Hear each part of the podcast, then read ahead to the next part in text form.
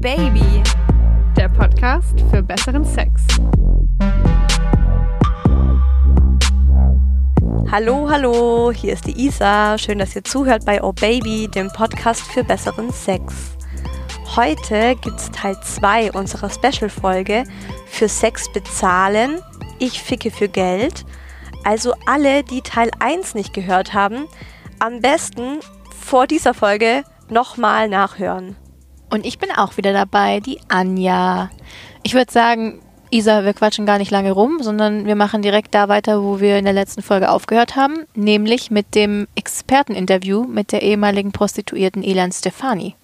Ilan Stefani, die früher als Prostituierte in einem Berliner Bordell gearbeitet hat, beantwortet im Interview eure Hörerfragen und räumt da auch echt mit einigen Klischees, die man so über Huren und Puffs hat, auf. Und in der heutigen Folge verrät sie uns, ob sie im Puff schon mal einen Orgasmus hatte, wer eigentlich alles so in den Puff geht.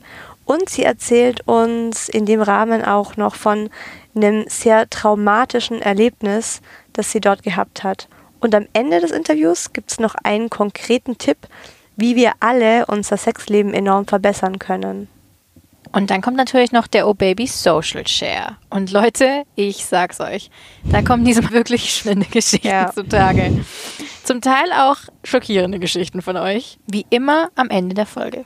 Jetzt aber erstmal viel Spaß beim zweiten Teil vom Oh Baby Experteninterview. So ein weiteres Klischee ist ja auch immer, dass der Mann ja reinkommt, die Frau so fickt, wie er gerade möchte und dann wieder geht. Und da hat auch ein, ein Oh Baby Hörer oder eine Oh Baby Hörerin geschrieben und gefragt, geben sich Freier auch mal Mühe, dir Spaß zu bereiten? Wenn ich jetzt daran zurückdenke, würde ich sagen, das war bei allen mehr oder weniger der Fall. Jetzt müssen wir nicht darüber reden, wie mehr oder weniger erfolgreich. Ich glaube, das ist eine andere Frage. Okay, eins nach dem anderen. Also erst einmal ja, von der Seite der Männer aus gab es ganz deutlich den Wunsch, mir ähm, sexuell Spaß zu bereiten und dadurch oder da drin natürlich auch die Motivation, dass sie sich sexuell bestätigen oder dass sie, das ist ja so diese berühmte Tragik des Freiers im Puff. Zum einen geht er in den Puff, zum anderen muss er ja irgendwie doch hoffen, dass er da erstmal der erste Mann der Frau ist, zweitens der Beste. Ja klar, niemand will ja da hingehen und sich denken, ach Gott, ich bin heute der, der sie am schlechtesten besorgt.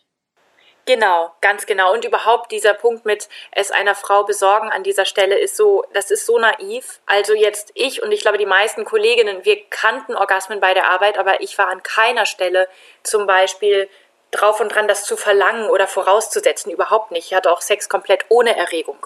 Und ich weiß, und das würde ich glaube ich auch für alle Frauen unterschreiben, so unterschiedlich wir auch waren, dass wir wie aufgefordert werden, einen echten Orgasmus zu haben, ist der größte Turn-off. Das bringt auch überhaupt nichts. Also wenn, wenn mir ein Mann signalisiert, ich will, dass du wirklich Spaß hast und dass du mir wirklich jetzt deine Seele zeigst, das ist so übergriffig über das, wo man denkt, Alter, letzten Endes sind wir immer noch im Puff und ich habe dir nicht meine Seele verkauft und nicht meine Wahrheit. Und an der Stelle verschließt sich sozusagen ganz viel in der Begegnung. Insofern fand ich bei, mit Abstand die Männer am besten im Bett, die am meisten klar damit waren, dass sie hoffentlich eine gute Begegnung für Paula und sich selber hinkriegen, aber die sich da keine Illusion machen, dass sie mir jetzt irgendwie den kosmischen Superorgasmus besorgen. Und hast du dann mal Orgasmen auch vorgetäuscht? Also gehört es zum Job? Das gehört nicht unbedingt zum Job. Ich glaube, einige Frauen lehnen das sehr kategorisch ab, weil sie sagen, ich glaube nicht, dass das Teil des Deals ist. Ich war eine Prostituierte, die viel Wert darauf gelegt hat, dass die Illusion möglichst gut funktioniert. Also ich habe es immer versucht zu vermeiden, überhaupt Orgasmen zu faken. Aber es gab Orgasmen, die ich gefaked habe, auf jeden Fall. Und es war, glaube ich, immer eine Verlegenheitslösung, wo ich so gemerkt habe, okay, dieser Typ aus irgendwelchen Gründen heraus wird jetzt selber keinen Orgasmus haben, bevor ich keinen hatte. Also bringen wir es hinter uns. Kennt man, ja, oder kennt Frau. Und der, der, Running Gag bei uns hinter den Kulissen war immer bei diesem, bei diesem Orgasmus-Faken, dass echte Orgasmen ja äh, irgendwie 350 Kalorien verbrennen oder irgend so, so ein Scheiß und gefakte Orgasmen aber noch mehr. Also wir haben uns immer irgendwie damit getröstet, dass es für irgendetwas doch gut sei, wenn man so wenn man in diese Illusion so weit reingeht.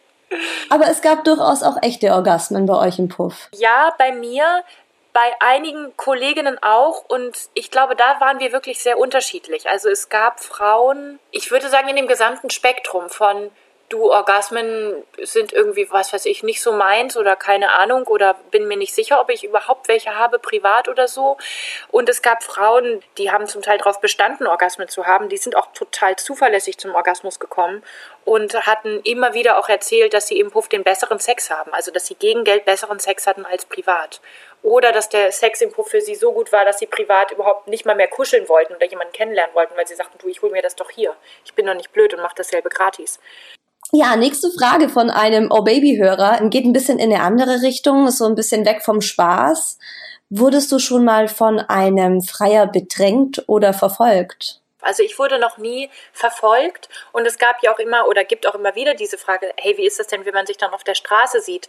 Naja, und die Antwort ist okay, natürlich ist es peinlich, aber es ist ja für ihn peinlicher als für mich. Das heißt, ich habe nie einen Freier erlebt, der mich da irgendwie bedrängt oder verfolgt, aber ich habe im Puff etwas erlebt, was ich beschreibe als Vergewaltigung, also was auf jeden Fall ein Übergriff und ein sexuelles Trauma für mich war, obwohl man von außen juristisch sagen müsste, das war keine Vergewaltigung, weil der Mann sich korrekt verhalten hat in der Zeit und er hat Geld bezahlt. Er hatte da offenbar, wie ich dann später herausgefunden habe, viel Routine oder viel Übung darin, sich in Puffs junge Frauen rauszusuchen, die noch nicht lange arbeiten, deren Grenzen im Puff vielleicht noch nicht so wirklich klar sind und nur einmal zu denen zu gehen. Und dessen Art von Sex habe ich zum einen als traumatisch erlebt, weil sie einfach sehr, sehr rough war und mir wirklich wehgetan hat und ich keine Sexualität habe, die damit was anfangen kann.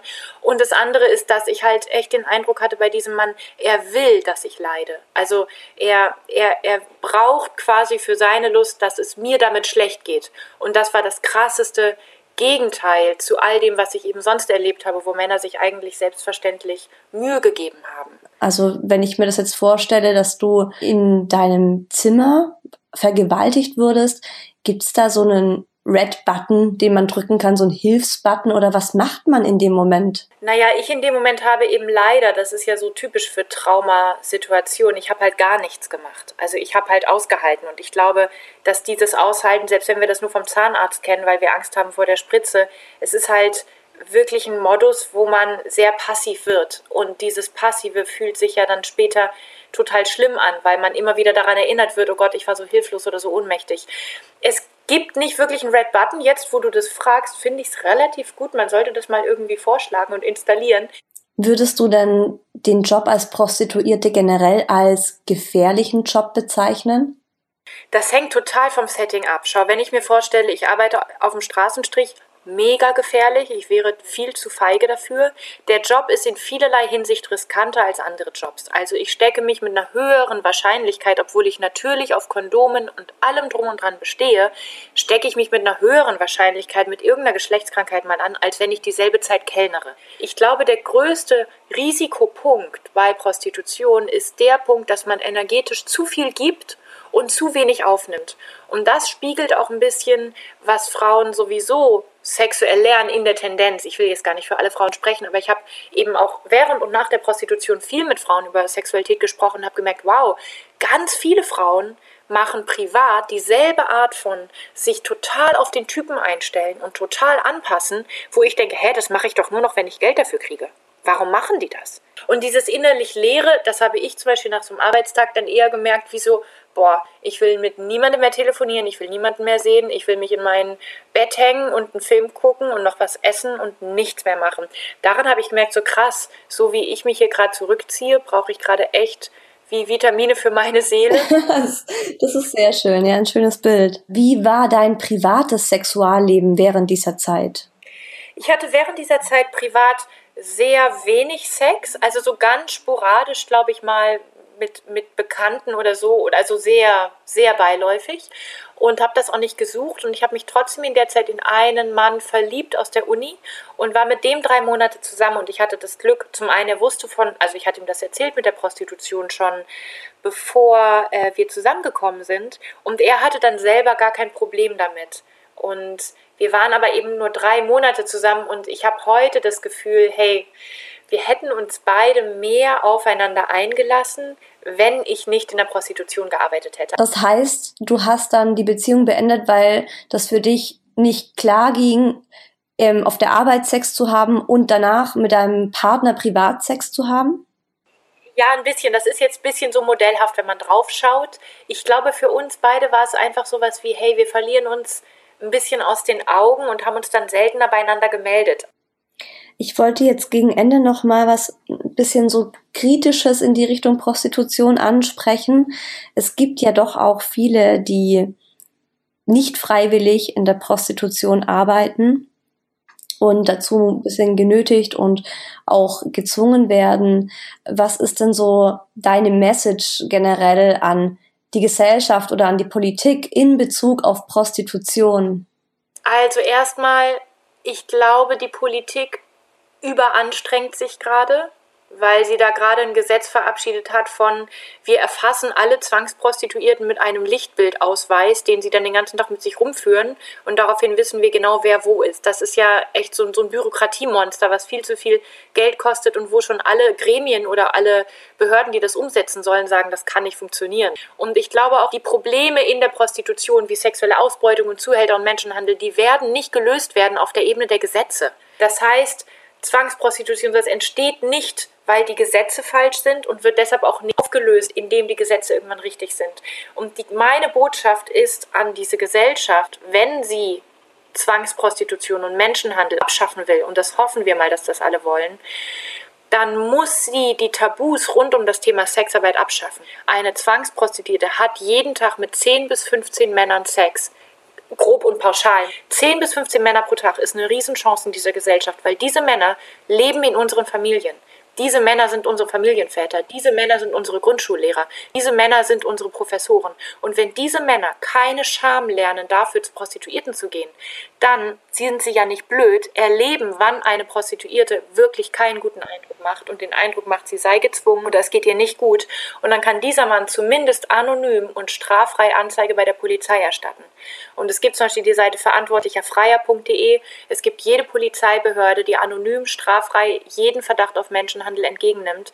Das heißt, wenn wir diese Beschämung und dieses Schweigen rund um das Kaufen von Sexarbeit, wenn wir das abschaffen, dann haben wir in dieser Gesellschaft sehr viele Männer, die Zugang haben zu Zwangsprostituierten. Und diese Männer müssen in einem ganz altmodischen, unbeholfenen Begriff wie zum Reden ermutigt werden. Jetzt hast du mal in dem Interview gesagt, und ähm, das hat mich äh, total berührt, dass viele Leute nicht auf Sex aus sind, sondern darauf, ähm, ihr Selbstwertgefühl zu steigern und dass wir viel weniger Sex haben sollten, aber dafür den besseren und den, der von Normen und Erwartungen befreit sein sollte. Und das ist eigentlich genau die Erfahrung, die ich im Laufe der Zeit mit meinem Podcast gemacht habe und die ich auch von so vielen Hörern tagtäglich per WhatsApp oder per E-Mail zugeschickt bekomme. Und ich wollte dich noch zum Abschluss fragen, ob du vielleicht eine Idee hast oder einen Tipp hast, wie man das angehen soll, wie man dahin kommt, besseren Sex zu haben und mit sich selbst irgendwie auch befreiter umgehen könnte. In der Basis ist es dieser eine Tipp. Sex findet im Körper statt und nicht im Kopf. Und damit will ich jetzt gar nicht sagen, Fantasien an sich sind ein Problem, aber neben den Fantasien, die im Kopf stattfinden, findet im Kopf halt auch viel, viel Turn-off statt, viel Vergleichen, viel Unsicherheit und viel so wie es bei meiner Freundin oder so wie es bei der vorherigen Freundin von meinem Partner aussah, so muss es jetzt auch bei mir sein. Und das ist wirklich Gift, weil wir sind so unterschiedlich und wir sind so unterschiedliche, wir sind wie so Wundertüten, wir sind Überraschungspakete. Es ist so tragisch, dass wir denken, wir müssten normal sein, um Spaß zu haben. Ich würde sogar sagen, orientiere dich an dem, was möglichst unnormal ist. Das macht im Zweifelsfall mehr Spaß, als wie alle anderen zu sein in Bezug auf Sex. Damit meine ich schon den Raum vor dem Sex weil wenn ich aus dem Alter komme, wo ich 20 Mails geschrieben habe, bin ich total im Kopf. Wenn ich jetzt gleich in die Kiste springe mit meinem Partner, bin ich immer noch total im Kopf. Und der Sex wird im Wesentlichen im Kopf stattfinden. Und wenn ich da ein kluges Vorspiel reinschiebe, nämlich vom Computer aufstehen, gute Musik und 10 Minuten wild tanzen, Grimassen, Po schütteln, mit den Beinen stampfen, dann ist meine Lebensenergie nicht mehr im Kopf, sondern wieder unten im Becken. Und ich glaube, dort kann man sie für Sex gut gebrauchen ich fand das so einen geilen Tipp von ihr am Ende. Und ich musste da auch direkt an eine Freundin von mir denken, die mir mal so was ähnliches erzählt hat. Sie hat nämlich gemeint, sie hatte den besten Sex ihres Lebens, als sie mit ihrem Freund in der Küche stand und sie haben zusammen gekocht und es lief halt irgendwie Musik. Und dann kam halt so ein richtig geiles Lied und die beiden haben angefangen zu tanzen und haben dann richtig abgedanced in der Küche und sind dann so heiß aufeinander geworden, dass sie es halt auf dem Küchentisch nach diesem Dance getrieben haben. Und sie hat eben auch gesagt, das war für sie so unfassbar geil. Ich musste da direkt dran denken und habe mir jetzt auch mal wieder etwas auf meine Sex-To-Do-Liste geschrieben, nämlich mit meinem Freund tanzen und danach Sex mit ihm haben. Ich finde geil, dass du um weniger, um dich weniger zu verkopfen, eine To-Do-Liste geschrieben hast, auf der steht, dass du mit deinem Freund einfach mal ohne nachzudenken Sex haben willst. Ja, das sagt schon sehr für mich aus, oder? Aber der Tipp ist wirklich gut, das probiere ich auch mal aus. Was mich einfach immer noch überrascht, ist, wie wenig Sex man als Prostituierte hat. Also Ilan hatte mit etwa 30 Prozent ihrer Freier gar keinen Sex. Die wollten reden oder sowas von ihr wie, dass sie mit nackten Füßen über ihren Bauch läuft. Natürlich muss man jetzt auch sagen, ganz klar, dass es nicht allen Prostituierten so gut geht oder ging wie der Ilan. Sie ist da vielleicht schon eine, die ein bisschen eine andere Sicht auf diese Branche hat. Es gibt nämlich Schätzungen der Polizei, die besagen, dass etwa 80 Prozent der Frauen in Deutschland sich nicht freiwillig prostituierten. Das heißt, Zwangsprostitution ist trotz allem ein großes Problem. Kennst du das Wort Loverboy? Ja, schon mal gehört. Klingt ja erstmal schön, aber in echt ist damit sowas wie ein Menschenhändler gemeint. Ähm, das ist ziemlich krass. Also das sind meistens junge Männer, die sich, die so tun, als würden sie sich in Frauen verlieben und äh, der sozusagen vorgaukeln, dass sie mit ihr zusammen wären und die dann aber so nach und nach durch emotionale Abhängigkeit in die Prostitution zwingen finde auch, der Name ist so ein bisschen irreführend und das zeigt halt auch mal wieder, dass das Thema einfach zwei Gesichter hat. Wir haben auch einige Sprachnachrichten von euch, also von den Oh Baby-Hörern zum Thema für Sex bezahlen bekommen.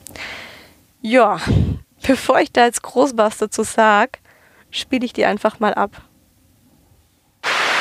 Im weitläufigen Sinne wurde ich schon mal für Sex bezahlt. Also ich war in der Ausbildung und ähm, hatte halt nicht so viel Geld. Nein, es wird jetzt nicht so eine auf dem Strich Geschichte. Ich ähm, hatte halt mit einem Kerl was am Laufen, so in dem Sinne. Und wir waren, ich war dann mit einer Freundin feiern und er wollte aber was mit mir machen, obwohl es auch wirklich nur um die eine Sache ging, wusste ich in dem Moment aber auch nicht so jung und dumm. Dann hat er mich halt vom Club abgeholt, aber mit der Voraussetzung, dass ich später wieder hin muss wegen meiner Freundin.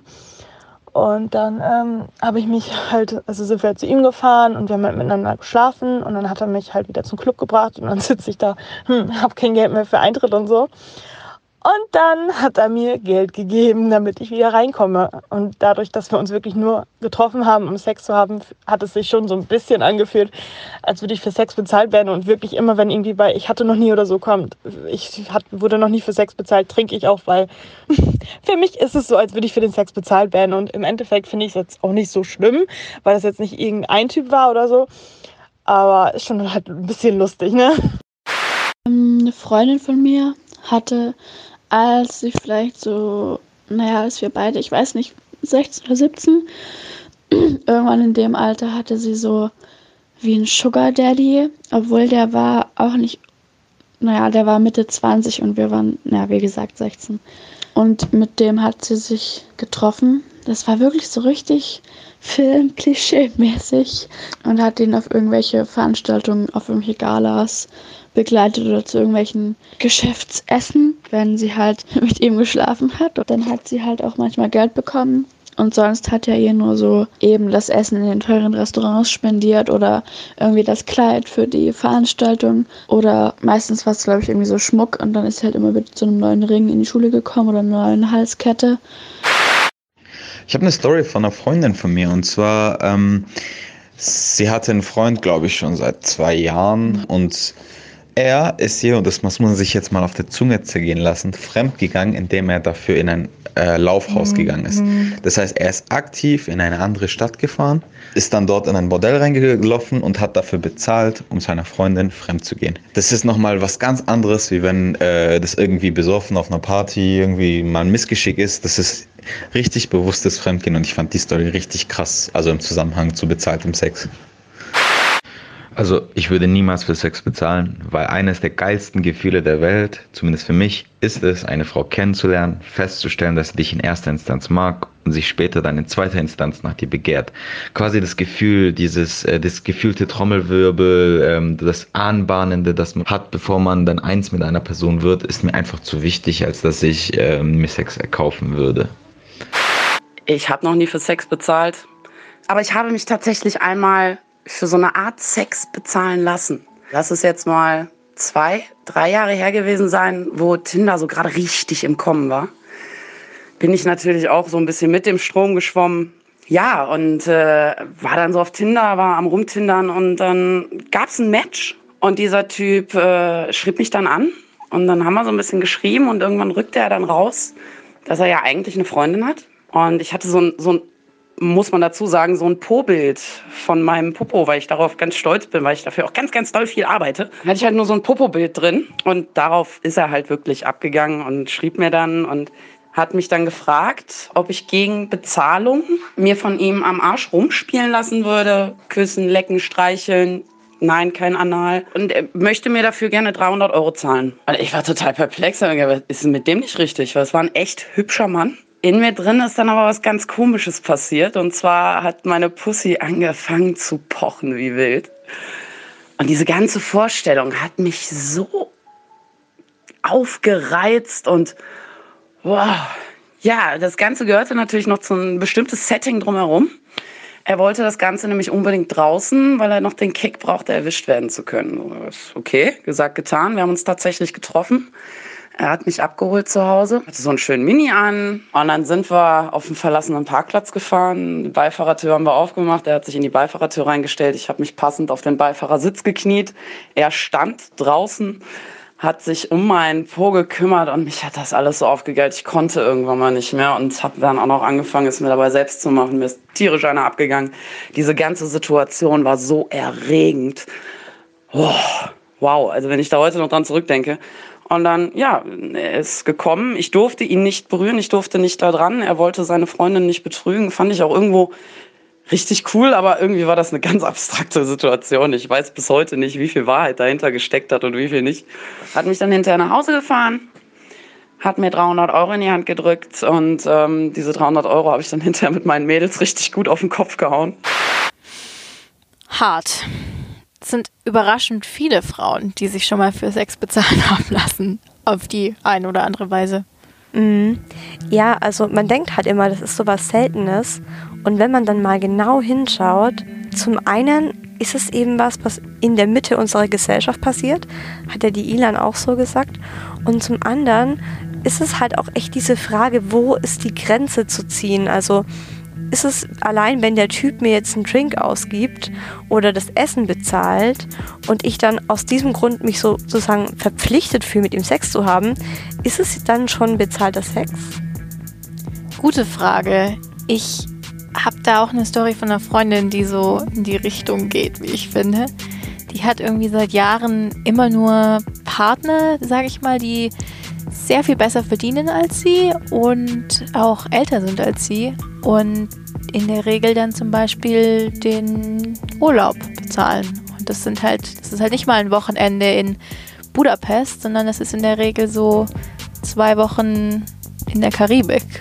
Und das finde ich dann schon, geht so ein bisschen in die Richtung, ne? Sind das so Männer, die attraktiv sind oder wo man direkt sich denkt, okay, das, die müssen reich sein?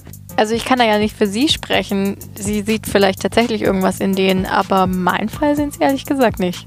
Ich habe tatsächlich mal eine Situation gehabt und habe, glaube ich, nicht so reagiert, wie man das von mir erwartet hat. Das habe ich dir, glaube ich, erzählt. Ich war ja vor ein paar Jahren in London feiern und habe da mit einer Freundin zusammen so zwei Typen kennengelernt. Ah ja, jetzt weiß ich, welche Geschichte Ein bisschen kommt. wohlhabender waren, mhm. ähm, wie man sie in London halt öfter mal trifft. Und meine Freundin ist dann tatsächlich die, die, Schlange, einfach mit diesem einen Typen, hat mich stehen lassen, ist mit diesem Typen nach Hause gegangen. Nachdem sie euch aber ganz viele Drinks spendiert haben, ja, oder? nachdem sie, das? ja genau, also sie, sie haben, haben, den, den Eintritt im Club für uns ja. bezahlt und der Club war auch ziemlich exklusiv, also auch ziemlich teuer. Und da ist halt auch Champagner geflossen und eben Shots und die haben, glaube ich, also meine Freundin meinte am Ende, dass sie halt 300 Pfund haben liegen lassen am Ende in dem Club. Jedenfalls meine Freundin am Ende mit dem Typen dann von dannen gezogen. Die haben sich ein Hotelzimmer genommen. Und ich war ja zu Besuch und war eh in einem Hotel einquartiert. Und dieser andere Typ ist halt irgendwie davon ausgegangen, dass so die zwei und wir zwei halt. Klar, wie das halt so ist, ne? Und dann meinte er halt, ähm, er fährt mich nach Hause und gut, es war halt unter der Woche, es war nach Mitternacht, da fährt er sowieso keine Tube mehr. Und dann hat er mich zum Hotel gebracht und ist dann aber mit ausgestiegen. und ich meinte so, Anja erstmal total irritiert. Was tust du? Ja, ich meinte so, nein, nein, das ist nicht nötig. Und er meinte, ja, ich bring dich, ich bring dich nur zur Tür. Das ist aber immer der Spruch. Und ich, Ich dachte mir so, dich die nur Tür zur ist Tür. da. So, ich kann sie sehen, du musst mich nicht bis zur Tür bringen.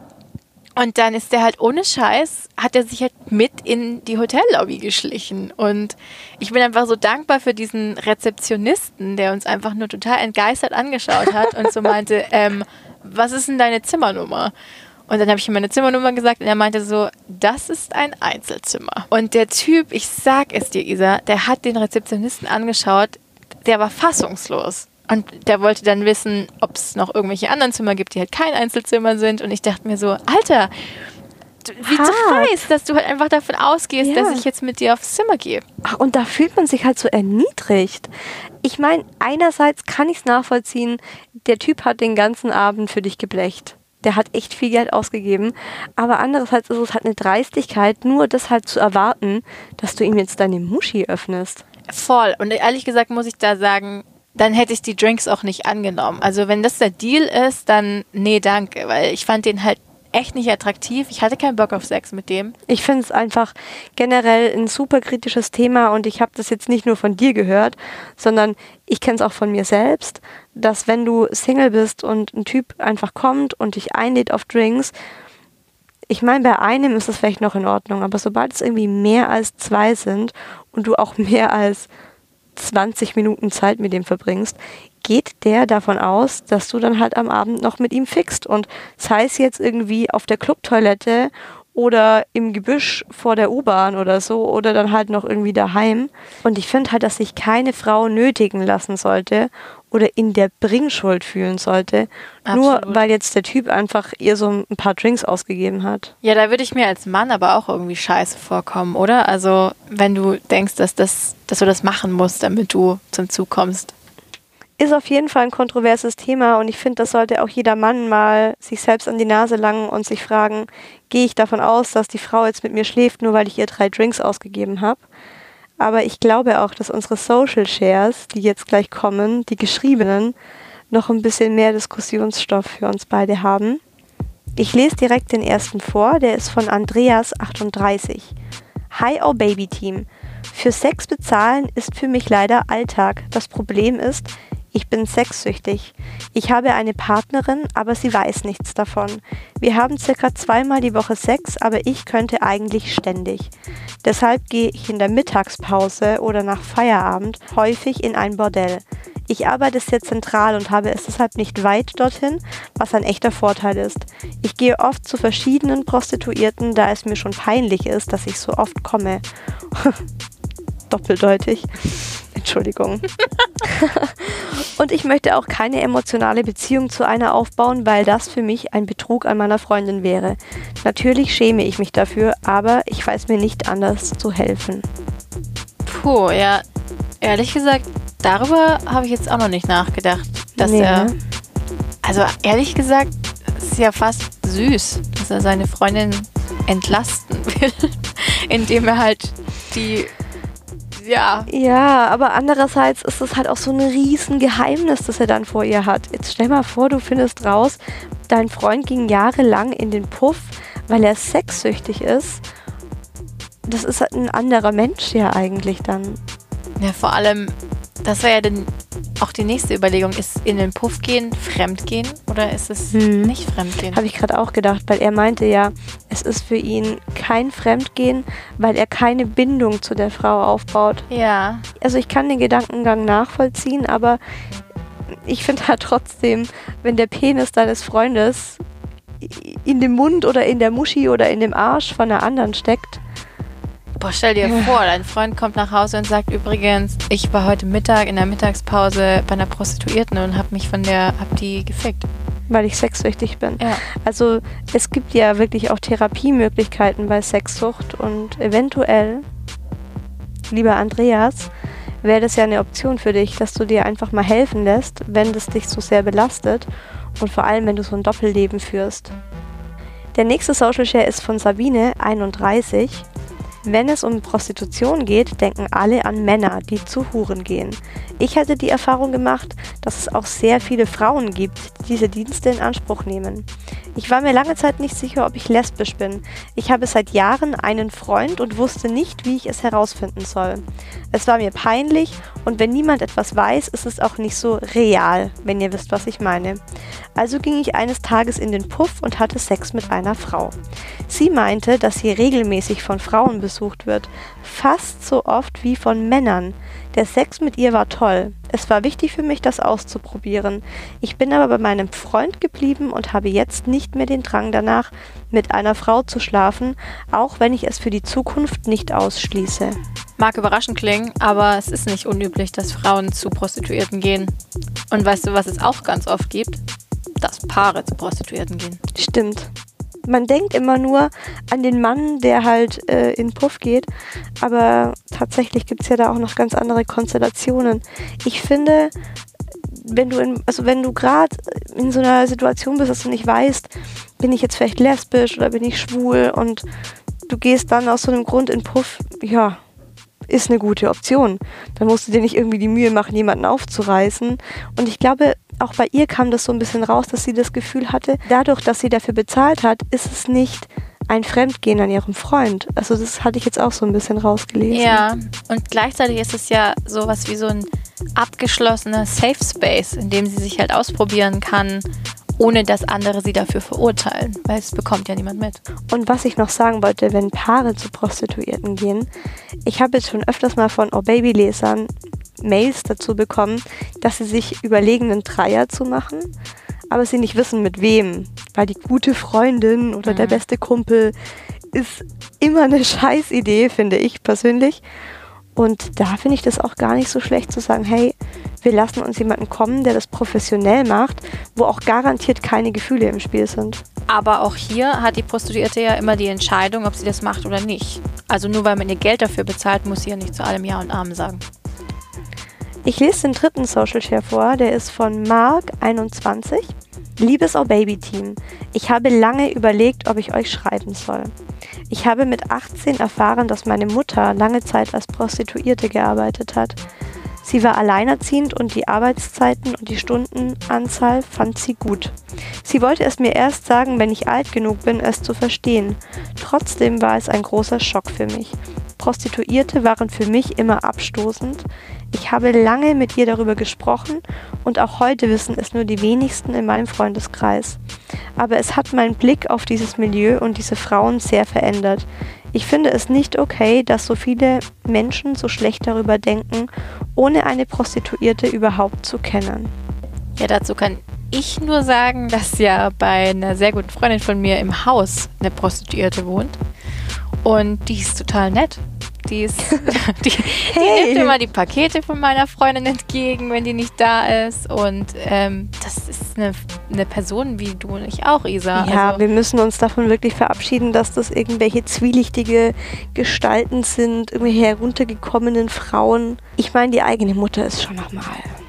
Klar, das ist natürlich das Diese, ist hart. Ja, die Information muss man erstmal verdauen. Ähm, ehrlich gesagt, Marc, das ist einfach so eine Sache, man will sich die Eltern beim Sex nicht vorstellen. Ja. Also es ist deine Mutter und ich will meine Mutter auch mir jetzt nicht vorstellen, wie sie gerade stöhnend einen Orgasmus hat oder von irgendeinem Typen gefickt wird. Das ist einfach was, darüber will man nicht nachdenken. Mhm. Wenn sie es gemacht hat aus freien Stücken und damit irgendwie ihr Studium finanzieren konnte, dann ist es ja auch ihre freie und ihre eigene Entscheidung gewesen. Also auch wenn diese Folge heute so ein bisschen ernster und tiefgründiger war als so manche Folgen von Oh Baby davor, hoffe ich, dass es euch Spaß gemacht hat zuzuhören. Anja, danke dir, dass du für Sibel eingesprungen bist. Immer wieder gerne für dich. In zwei Wochen gibt es wieder eine neue Oh Baby Folge. also in zwei Wochen am Mittwoch. Und dann geht es wieder wie gewohnt ordentlich zur Sache. Wir sprechen nämlich über den perfekten Handjob. Und da habe ich mir einen männlichen Kollegen eingeladen, der Mhm. mich mal so richtig schön aufklärt, wie man eigentlich dem Mann am besten einen von der Palme wedelt. Anja, würdest du von dir behaupten, dass du den Dreh raus hast? Äh, nein, ich werde mir die Folge definitiv anhören, weil ich glaube, ich kann da noch einiges lernen. Welche Note ich im Handjob geben von meinem Freund bekommen habe und wie Frauen die Nudel am besten anfassen sollen. Das alles hört ihr übernächsten Mittwoch. Bis dahin, macht euch eine schöne Zeit und wenn ihr in Puff geht, dann schämt euch nicht dafür. Ist, wie wir gelernt haben, das Normalste der Welt. Und vor allem, Kommt doch mal wieder. Oh yeah.